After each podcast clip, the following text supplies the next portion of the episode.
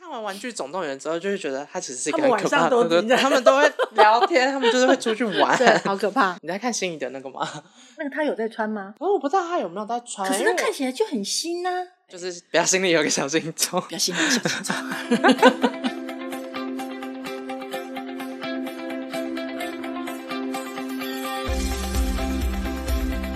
大家好，欢迎收听《转型正义》系列专题第二弹“转型正义与过去、现在、未来”。我是粉钻的小编 Billy，相信大家看了粉钻的系列文案之后，对于转型正义都有基本的认识了吧？还没有看的朋友们，赶快点开 FB 搜寻并按赞我们的粉砖“国立台北大学社会学系社会学了没”，来看看什么是转型正义吧。那么今天我们就要从历史的视角，带大家更深入的了解什么是转型正义。转型正义在台湾甚至全世界到底有着什么样的历史脉络跟重要性呢？转型正义又跟社会学有着什么样千丝万缕的关系呢？就让小编来带着大家贯彻古今，放眼全球，来看一看世界各国中转型正义的过去、现在与未来吧。今天很荣幸邀请到本系的施优希学姐，优希学姐现在正在就读本系的硕士，同时也是研究台湾转型正义领域的研究者，以及小说和专栏作家。学姐出版过《光的暗影》等一系列描写白色恐怖的书籍，也经常在各个场合进行转型正义的演讲。那我们就赶快进入今天的主题吧，欢迎学姐，优希学姐好。呃，大家好，那么，可以请学姐跟我们分享一下转型正义的概念，然后还有就是它的重要性在哪里吗？好，其实转型正义它通常是针对说，你可能在过去，呃，你可能是因为你国内就有呃很大的人权侵害的问题，它通常一定是一个高度体制化的过程。好，比如说台湾就是，好，就我们在讲白色恐怖。好，那它一定是一个持续了一个三十八年这么漫长的戒严时期的时候，其实它是一个高度制度化的，嗯，高度组呃组织化的过程，所以它有办法造成这么大的人权侵害的问题。哦所以它绝对不会只是一两个人，哦嗯，好，它一定是一个从上到下，从下到上，它是一个整怎个么样金 system 字的东西对，它怎么样金字塔的结构，好来去造成，所以它一定是制度性的问题。嗯特别转型正义，它比较会是针对你国内发生的事情，比较不会是你他国对我们的，哦，通常是在国内，通常都是新旧政府在转换对，的时候，通常都是新旧政府。那有的时候是种族间的问题，好，那有的时候是群体间的问题，好，但但通常都是会从一个集权或者威权，然后转型到民主化之后，才会开始进行这个动这作。个工程这样子对，因为你如果在威权时期是没有办法进行这个工程的。嗯哦，那所以，呃，转型正义会之所以会形成，其实在世界各国一直到现在都还有非常多的暴力行为。好、那么，呃，所以联合国它其实也会有一个所谓的执行的方式，或者它的建议。好、所以它会有一个转型正义一个执行的程序，它有四个阶段，它就是会跟你讲说，像就责，嗯，好、然后。补偿，嗯这个补偿是包含身心的部分，还有身物心质的的部部分分。好，就对不是说只给你钱，所以它的补偿还包含了就是你的身心疗愈的这个部分。好，然后再来是追查真相，嗯，好，就是你要知道说，哎，这个到底当时是怎么发生的？那最后一个就是制度再造，嗯制就是度让再造不要再发生。嗯哦，所以转型正义其实终极目的是为了 never again。好，这哦就是就我们不要再走回头路的对，意思。所以其实转型正义当然是很重要的啦。它主要就是说，为了要去面对过去大规模人权侵害，那我们对于过去的受害者，我们应该对他做一些什么？那通常受害的都不会只是当事人，通常会包含他的家属。他的家属对然，后那甚至其实整个台湾社会都啊、整个当时的那个社会。嗯都是会有受害的这个现象，不管是在哪个国家，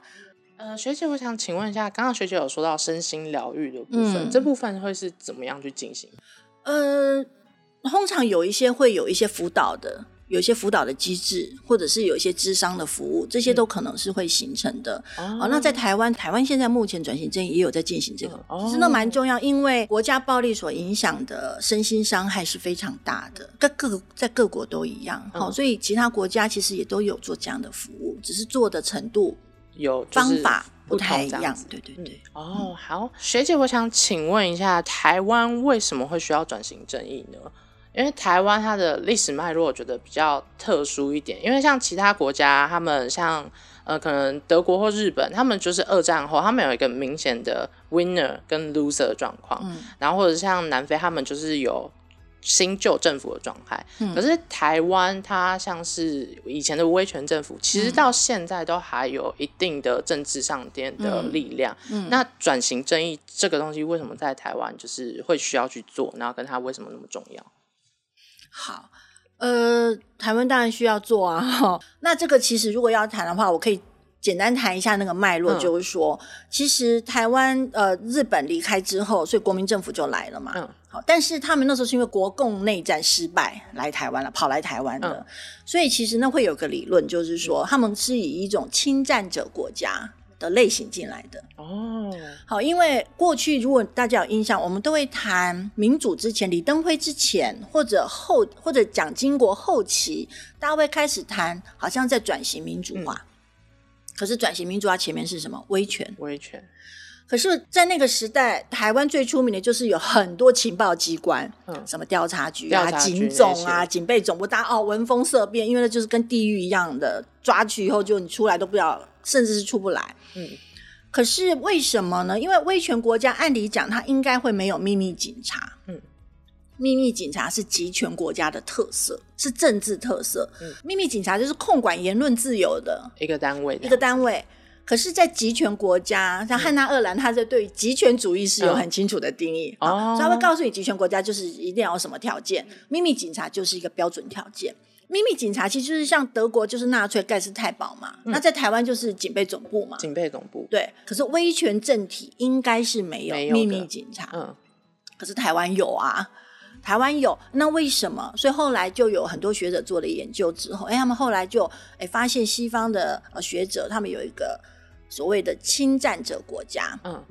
那侵占者国家意思就是说，它通常是发生在什么呢？一个国家在失去它的母土之后，它到了一个新的领新地的领去，地，好，然后用一个占领者的角色就留下来了。嗯好，然后就占领了那个国家，并且开始做内控。嗯那侵占者国家有一个很大的特色，就是、嗯它一定会有一个内部控管机构，嗯因为你看它是外来者，哦，所以他必须要就是要好控好管控制那他会个，怕里面会乱，嗯好，所以那怕乱，所以就要控制思想，控制言论。所以通常他们就会形成一个内控机关，然后那个内控机关其实在台湾就叫做警备总嗯部。哦，对，所以其实实哎，这样子你来去理解那个脉络，就会觉得说，哦，那为什么台湾其实是威权，为什么还会有秘密警察这样的一个角色？那其实很多学者就解释，哎，其实它就是像侵占者国家的这样的一个角色，而且这样子解释下来，就会觉得那个脉络好像就还蛮清楚的。我、说为什么他们会有这样的一个、呃控管机关在那里？然后后来又形成了非常多的所谓的白色恐怖的一些冤假错案这样的一个嗯问题。这对样的脉络真的变得还蛮清晰的。，对，就像你刚刚讲了一句很重要的，过去的威权政体到现在，我们在讲它是旧威权政体，可是你都说了它是一个政体，嗯，那表示它还在啊，他还在，哦而且它在台湾的整个政治领域上还握有相当大的能量资源。好，所以这是为什么台湾走转型正义这么辛苦的原因。好，那台湾为什么会需要？因为过去台湾从二二八开始，嗯好，然后到白色恐怖这整个的阶段，其实我们也发生了非常多的人权侵害的问题。嗯好，而且一直都没有被解决。好，那所以事实上你会看到台湾其实一直每年到选举的时候，这些议题都被拿出来讲。嗯，好，但好像就这样就过了，就是选举完就过了。对，所以这就是一个很大的问题。所以其实社会一直不能达成和解，而且社会也永远都很纷乱。好，甚至所谓他们一直都会讲所谓的呃，这叫什么省级情节嘛，或者撕裂族群嘛，就会一直被拿出来讲。那是因为该好好去面对过去人权侵害的问题都没有面对。好，那因为的确台湾过去有人权侵害，所以当然就是应该要做的。那特别在现在这个时候，我觉得当然更应该要做。但是为什么台湾会需要？因为白色恐怖的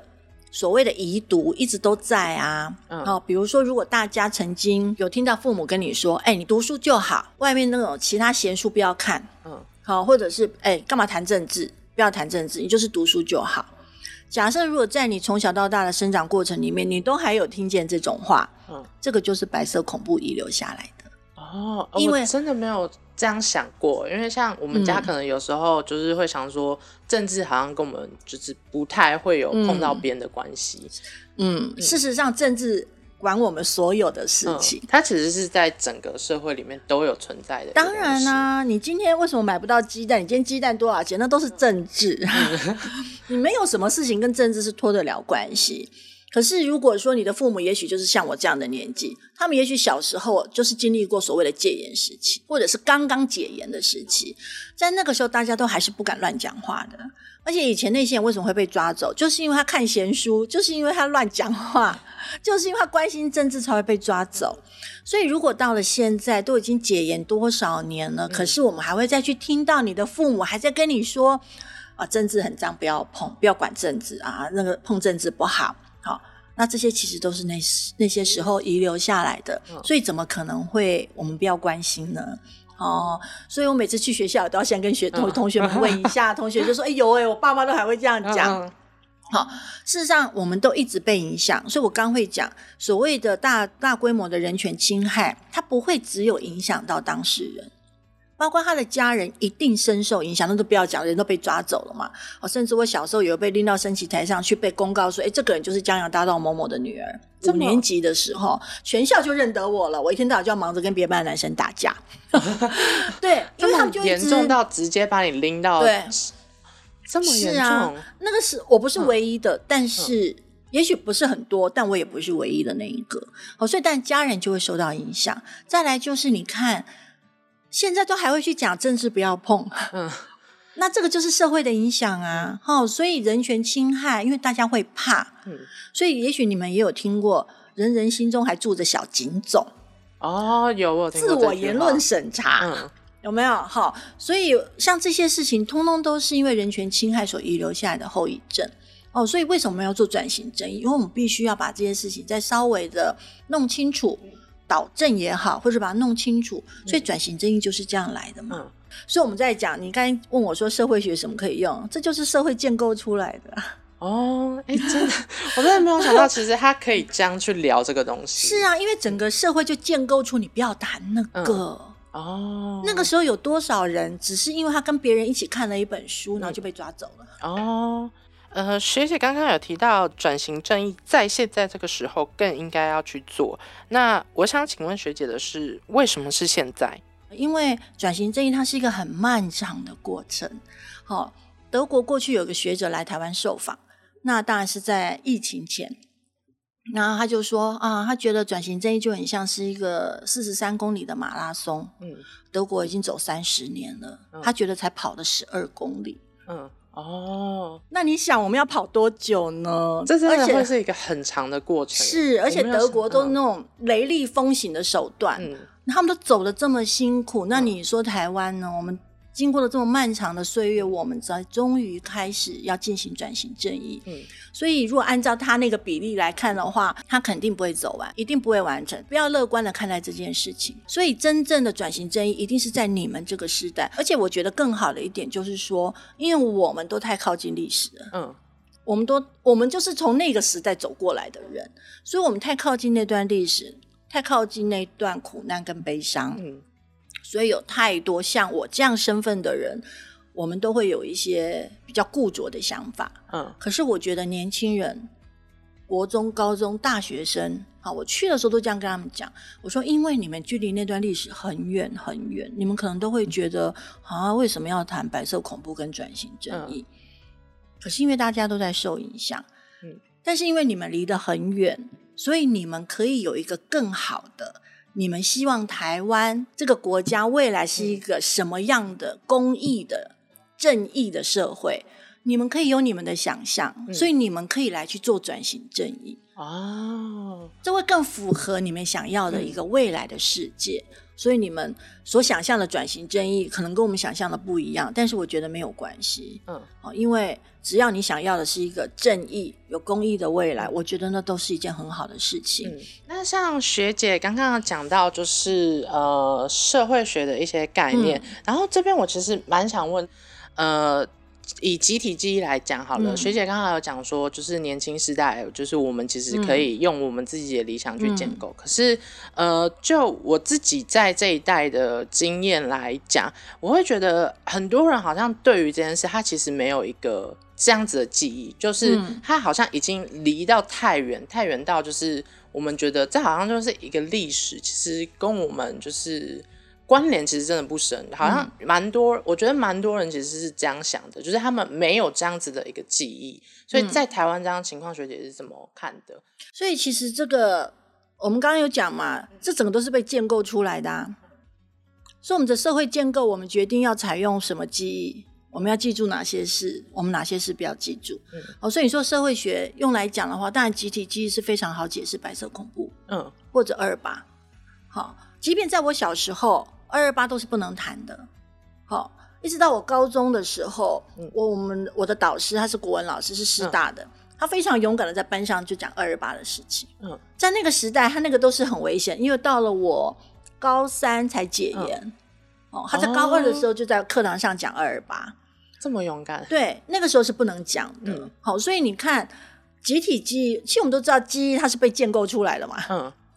你觉得你个人的记忆，那都不是你个人的啊。就是其实都是一整串那个社会概念这是样啊建构出来呃的。，对啊，而且嗯其实就是你所在的社群，它是怎么样思考这件事情，那会形成你的记忆。好，所以当时的政府要如何去建构我们当时需要被我们所记住的记忆？嗯那因为白色恐怖、国家暴力这些事情，一直都不是过去的嗯威权政府他希望我们记住的、啊，嗯所以我们当然就不会记住。嗯啊，那甚至在其实甚至就是在呃后威权时代，嗯也不是也是到了前几年才开始有所谓的二二八跟白色恐怖的呃历史进入课本里面，在过去也没有嗯哦。那所以当然呃，不管是社会对话没有，嗯连教科书都没有，所以台湾其实在呃一个很漫长的时间里面都进入一个集体失忆的状态，嗯所以大家才会觉得哦，那好久了，哦都不重要，嗯因为呃过去的政府。嗯会觉得那个是不要被记住的。嗯哦对，那我们现在要选择，应该要记住哦。嗯所以现在就会发现，你有很多的社会活动、嗯社会运动，甚至有很多政府的纪念活动嗯哦，就是为了要让这个集体记忆再重新呈现出来哦。所以记忆是建构出来的，只是说哦我们要怎么样去建构它。嗯，对，所以我们等于现在其实就是在重新建构以往我们该应该就是要知道的那些记忆嘛。是，嗯是。哦，所以以重新建构一段集体记忆，其实当然也是转型正义一个很重要的过程，嗯但它应该是要奠定在所谓的真相上面。嗯哦，也不会说是受难者自己爱怎么说就怎么说就可以了哈、所以才会说为什么政治档案的开放非常的重要啊、因为我们不能够只是大家有印象哦，我当时怎么样，因为我们也知道记忆是会改变的，它不是刻意改变，但是它就是会改变。嗯啊，或者甚至大家如果自己有那样的经验，就是如果叫你去说一个你过去的故事，嗯，你多说几次，你的故事一定会调整，一定会改变，会哦对自然的改变，自然的改变。对不对？好，嗯所以记忆是会变动的。嗯所以这些变动的记忆里面，会有你的情绪，嗯会有过去的印象，嗯甚至还会有那些伤害在干扰你，哦，或者是敢不敢讲。那、但最重要的事情，其实还需要很多的历史跟政治档案来佐证嘛，嗯好、来互相的来去比对，嗯哦，到底怎么样是更接近于真相的真相。嗯好，所以集体记忆，我们现在所希望建构的集体记忆，其实它应该要奠基在这样的基础上面，而、不是我们爱怎么讲就怎么讲。嗯，嗯，那像学姐刚刚有提到，像公开档案啦，或者是集体记忆的社会建构这些概念，那这些概念就让我想到南非他们好像就有用以定定国定假日的方式来帮助转型正义的记忆化工程，像是我记得南非的六月十六号就是他们的青年日，就是为了要纪念那些因为对抗种族隔离而牺牲生命的年轻人嘛。然后或者是像德国在公开档案上，我知道是非常的有隐私在的，就是你必须是要跟这个事件有关的相关人士，你才有办法调阅到那个档案。那学姐可不可以跟我们分享一下，在几个转型正义比较成功的国家里面，嗯，他们的转型正义的过程是怎么样？他们是怎么做到的呢？有没有一些实际的例子可以让我们借鉴？那我想说，我们先如果各个国家，其实我想我一定要先强调，就是说转型正义在每个国家都很辛苦。嗯，所以转型正义能不能成功，其实跟每个国家自己的决心、嗯意志，还有他们的国情、嗯人民的特质，嗯都是不一样的。嗯所以并不是他国会成功，搬来台湾就会成就会功，成功这一定要先跟大家 讲。因为其实真的不是这样嗯子，这世界不是这样运作 的哈、所以我想我先简单让大家知道可能有几种类型，嗯好不好哈？好那其实大家都很喜欢提德国跟南非啦， 对对对，对大家好像真的就是比较知道就是这两个，其实德国它并不是二战之后马上就开始了。嗯，它其实是有一段时间之后才对开，始，嗯一样，它中间也是经历了几十年的空白，他们的国家也想要遮掩这段的历史，嗯都跟台湾一模一样啦，就都嗯不想谈啦，哈、嗯不想碰。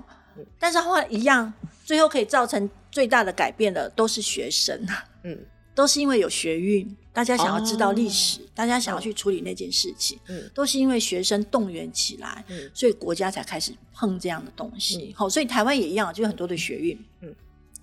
所以呃，其实有几种类型啊，哈，就是说一般的话，大家比较容易听到就是会有什么真相委员会，嗯好，那这的确在比较多的国家是会有设嗯一个调查的真相委员会这，样一个机构存在，，对，嗯呃，通常会有一个机构存在这样子。好那当然就是这个最出名的，可能大家会觉得就是南非嘛，嗯，好，但是南非也很辛苦啊，哦对，因为哦我自己去查南非的资料，嗯它其实是蛮漫长，而且是我真的觉得有点天时地利人和才对完成了这件事，像。是，末代的白人总统愿意去跟 ANC 谈这件事情，是然后还选了当时的图图主教，是然后来做，就是变成很像政教合一，然后一起去做这件事情，嗯他的力量才会这么大。是因为嗯他们有宗教的情怀在里面，所以就会让这件事情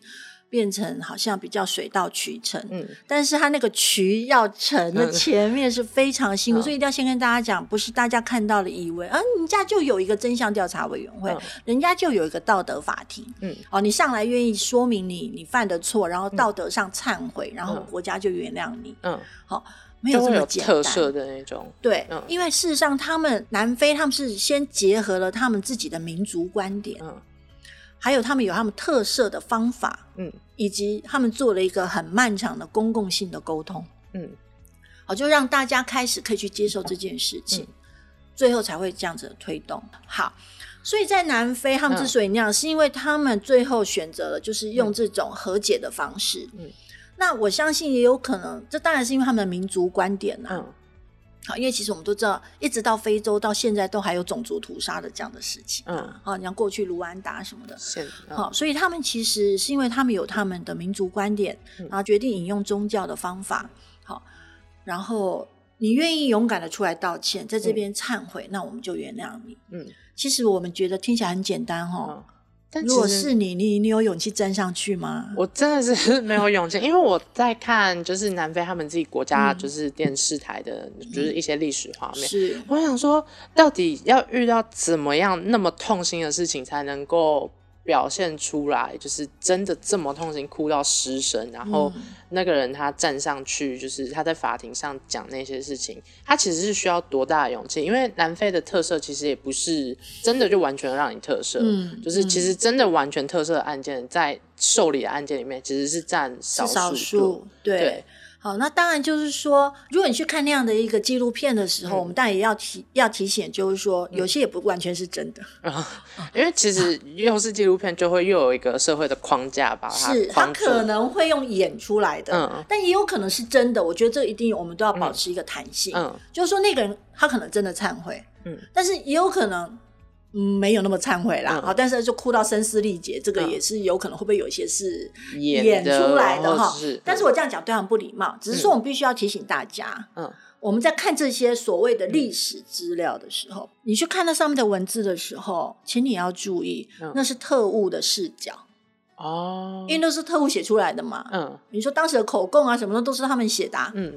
然后他们写了一个什么结案报告啊，他们写的什么起诉嗯书啊、判决书什么的。所以，其实我们在看政治档案，大家要小心一点，就是说那是特务的视角，嗯所以你要记得这一点，嗯再去看那个档案。哦，所以不能看到什么就觉得历史就长那样啊，对，这样当然啦、嗯所以如果大家对这个有兴趣，其实需要多方面的，嗯同一个案件多收集几个人的嗯口述历史也好，纪录片也好，好多看。好，那这是指说我们如果在看政治档，要提醒自己，哎、那个是特务的视角，哦，那个是特务的视角。好这样子，不能全然采信。嗯那受难者的角度也一样，我们其实永远都要怀抱着一个嗯呃怀疑的态度去读档案，本来就是这样子嘛，哈。那所以一样嘛，我们去看他国的那些所谓的纪录片，我们也都是要想，哎呀，那个人哭成这样，那到底是嗯真的？ 真的还假的？好 但是我不稍微能怀疑一下，但是也不能否定他，不能否定它，对对，不能否，只是说我们不能够啊、永远就好像全然的接受，因为这个其实就是我们必须要再多一些思考。好，那所以在南非是这样，所以其实我们有勇气站上去吗？ 啊，这真的是这个会需要思考嘛？嗯哈、所以不是说有人家就会上去。嗯那很多是因为他们之前也做了很多的沟通，公共性的，不断的去营造出一个什么样的氛围，才让这件事情可以推动。嗯好哦那我们刚刚讲德国，德国是大家觉得刑事判决最成功的，好，所以大家都一直希望赶快啊，我们都要走这个方向，可是很难呢、哦、即便是嗯德国，我们它前面那么漫长时间也是想遮掩呐、嗯嗯呃，后来因为学运出来，开始要吵着说要做这件事，才慢慢才慢慢的，也不是马上一步到慢慢位，的慢慢的开始哈。嗯才慢慢的形成那样的一个社会氛围，嗯然后后来也有法律，嗯啊，所以怎么样？所以我们现在会有那种七八十岁的会计师还天涯海角嗯把他追回来判刑的，有没有？这好么就是对啊你做上的网这么嗯彻对底，他们就是做了这样。哦，所以其实，在德国他是走刑事啦，嗯，好用法律，他就是要像纽伦堡大神这样子，对牛顿堡大审是在二战就已经，哦二战就是结束，嗯哦，一开始就审，嗯好，那汉娜·鄂兰写那个平庸的邪恶，那当嗯然是因为那个时候没有抓到呃艾希曼。嗯那艾希曼是谁？艾希曼是希特勒的一个重要的左右嗯手。他的左右手，对，最后的就最终灭绝计划就是他的构思，他也有执行。好、嗯那只是说纽伦堡大审的时候没有抓到他，嗯后来抓到他了，就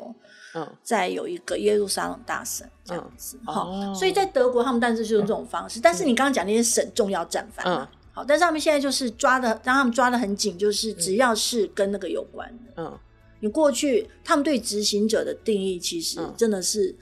很宽啊，很宽是说你只要有你就是当时的那个会计师也被抓回来，嗯哦，你是我真当的时没那有个想到政府机构里面的那个会计师，但是你可能干嘛了，你就被嗯抓回来了啊，哦，他们抓回来是说抓回来审判这样对，子，然后该怎么办就怎么办。哦，对，好，所以他们当然是走形式的部分，嗯但在中东欧的话，大部分会是走除垢，除垢就是或者洗涤法，就是嗯有人会用洗涤法来讲，它其实就是除垢啦。哈、哦，那学姐，我想问一下，因为像我在读这些案例的时候，嗯我有看到智利它是嗯全国特赦，就是真 的，就是真的就这样，一切就让它 let it go 嘛。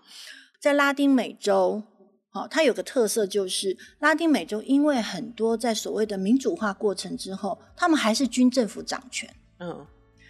所以军人掌权大家很害怕，嗯，哦，因为军人掌权随时都可能就会在是动有可乱能。会再发会再生一一样次子。嗯所以当时拉丁美洲几乎全部都是采用赦免法，嗯好，就是免责、嗯赦免，嗯用这种方式就是安抚整个的民心，民心或者就是让社会尽可能的稳定下来。嗯甚至包括西班牙，在刚开始也是啊，西班牙的内战死了那么多人，佛朗哥他们也是选，他们还选择集体遗忘，他们是选择哦根本就让这些事情，就像你刚讲 let it go， ，let it go，因 为我哦 他在们看完，全集体遗忘。刚开始的时候，嗯可是，在进入二十一世纪的时候，西班牙决定嗯，不行，不行，我们他们现在有一个历史记忆法，嗯哦，他们把那这些么东特西再别，拿回来。嗯好、甚至他们的过去的那个就是很像我们在讲那个独裁者，嗯呃，佛朗哥，嗯然后还葬在他们烈士谷呢。烈士谷是他们内战牺牲的那些烈士，嗯他们竟然把那个始作俑者把去给人家放在同一个，放在同一个，对，而且放了几十年，真的所以大家情何以堪呐、嗯哈、所以后来那个时候，其实他们有规定说，呃，法西斯主义者是不可以在那边办活动的。嗯你可以去烈士，你可以去烈士谷，你可以去追悼，你可以干嘛，但是你不可以在那边弄举任办何，活动，或者不可是以用任何就是纪念佛朗哥的，或者是呃，就是崇尚那些独裁主义的，那些是不能做的。嗯，好，但是，一直到哦二零一，所以他们现在决定，他们就是记忆不能够再遗忘嘛。嗯啊、其实这当然会与时俱进、啊。嗯，好所以或者其实是看着现在的市况跟情况做演变的，对，其实转型正义它是流动的。对我来讲，我看了这么多国家，我觉得它就是一个流动的。嗯那因为过去的可能历史条件或当时的政治条件让不能那样做，可是现在他们可以怎么做了，所以他们就会慢慢的做一些移动。嗯，所以西班牙就变了嘛，他们就现在变成是很努力的想要去恢复那段的，就他们也在重建嗯他们也的在集重体建记忆嗯嘛。而且在二零一九年的时候，他们终于嗯终于过了法令，然后把佛朗哥移出烈士国，烈士谷，把它放到一个国家公墓去这样子。哦好、那所以你刚刚讲智利、拉丁美洲是一样的，他们大部分都采特赦。刚开始的时候，因为军政府掌权，他们会害怕。嗯可是经过了十几、二十年、三十年之后，很多国家已经开始做刑事刑事追究。军事的追究嗯对，嗯那有一些就是还是有大赦法、啊，那个大赦法还是去不掉、啊，那怎么办？有些司法官很厉害，他们会避开绕过去，哦，就拐过，就是哎、不会去动到那个大赦法、啊，那个一样判刑。嗯好，就是说我们会看到这些东西会变化的。嗯。好所以它其实不是一个很固化的一个执行的过程，它其实是流动的。是，嗯我觉得那种很。我我们不能说它固化，但就是说，嗯像德国有那么坚强的意志贯彻了这么多年，那嗯也的确是非常少见吧？嗯，对我真啊那也的是觉非得常少德国见 的听起来真的做的好彻底哦，就对，是但是就是说，呃，都有好有坏啦，所以嗯我觉得那是要看每个国家不一样，因为德国人就是一板一眼啊，哦，他们的个性不就是一板一眼？ 对，我还记得他他们的过民族性，是我记得过去，哎、他们之前的那个女总理，就前一任的那个，嗯我记得有一次好像是以色列的一个外长，还是一个也是一个重要的部长，然后去德国参访，然后在记者会里面，然后对方竟然还提了，就是说。好像就是故意的啦，那是一个嗯政治场合，所以他也故意，好像就是要讲说，哎，其实那也不过去那个纳粹的错，也嗯不全然是德国的错，好，就是其实我们国家的谁或者谁谁谁哈，嗯那也是要负担一个责任这样，嗯就那个女首相，那女嗯总理、听完之后，听她讲完，那女总理看着她，然后就对着麦克风说：“不，那就是我们的错，那就是我们德国要面对的错。嗯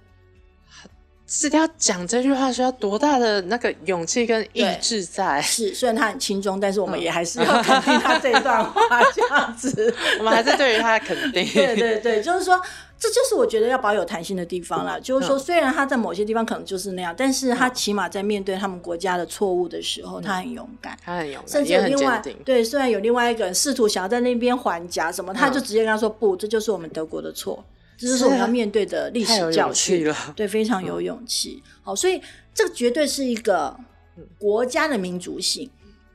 好，所以你看拉丁美洲天然热情的地方啊，刚开始好害怕，很自然就、哦、那我们先先先这样，先这样，先这样，哎，可是慢慢的、慢慢的，我们现在好像，哎，现在不是军政府掌权了，我们可以慢慢的来改变，啊，天然热情的那个，啊他们就开始改变了，哦，所以后来他们就开始做了一些不一样的事情。那韩国也是有做一些，那韩国其实大部分的国国家的转型正义都是会需要一段时间的等待啦。嗯哦，所以他们在一九四七年的四月三号有济州事件，其实就跟我们二二八很像，而且日期也很接近。嗯好，就一样的，一九四七年嗯哈、可是他们也是等了非常多年，他们才开始去做他们那一块的转型正义这样子。然后他们也有光州事件，那他们的转型正义其实原则上跟呃联合国的会比较接近，他们一样会有恢复名誉啦，好获得赔偿啦，然后追求真相啊，好，然后追究责任。刑事判决，好，他们都一样有这些模式，这样，所以大概每个国家可能差不多都是这样的一个状况。嗯那至于你刚刚提到说，呃，南非它有制定国定纪念日的嗯这样的一个、呃转型正义的事情，嗯那我觉得那也是因为他们的国情可以，嗯所以好像他们在那一天会有一个什么样的、嗯对他们产生一个比较正面的影响。嗯可是，在台湾我们有二二八纪念日啊，嗯你觉得有影响吗？就是 大家就觉得，呃，把放年假嗯喽，对就是赶快安排旅游，不会有人去想这个节日，也不是没，有人啊，就是比较 呃，就多是我们这这一 比辈啊，较就多是 比较多人就是要出去玩呐、 哈，比较那个，呃，所以其实你看，在南非很棒，在南非他制定一个什么国定假日，他们可能怎么怎么了，哎，可是台湾也有制定啊，嗯，效果好像没有多好，嗯，对不对？就是民情跟民民族情性不的同，不同，而且再来就是我们的国家是不是有很好的来去面对转嗯型正义这件事情？哦我们是不是有更好的把这件事情拿出来沟通？嗯如果没有的话，那不是就是会形成大家，嗯，你就是拿出来讲，就撕裂族群啊，嗯你就是拿出来干嘛干嘛啊，它就是一个放假的日子，你就会听到嗯很多很奇怪的言论。嗯那都是因为我们没有好好的重新去建构我们一个更好的记忆嘛。嗯，哦，了好，解所以虽然他国都是可以拿来做参考，但是嗯台湾有台湾非常独特的嗯政治条件，嗯。好，所以那个是很困难的。非常谢谢佑希学姐带来这么详细又精辟的分享，也让我们更加了解转型正义在全世界的过去、现在还有未来，以及社会学在转型正义里头到底扮演了什么样的角色跟功能。非常谢谢佑希学姐。那么下一集的节目将会是我们转型正义系列专题的最后喽，我们将带大家把视角从社会学的科普还有世界拉回来到我们脚下的土地台湾。来谈一谈台湾转型正义的前世今生。那么，转型正义系列专题第三弹“转型正义与我们的台湾”，千万不要错过哦！今天的节目我们就先到这边了，我是粉站的小编 Billy，我们下次见。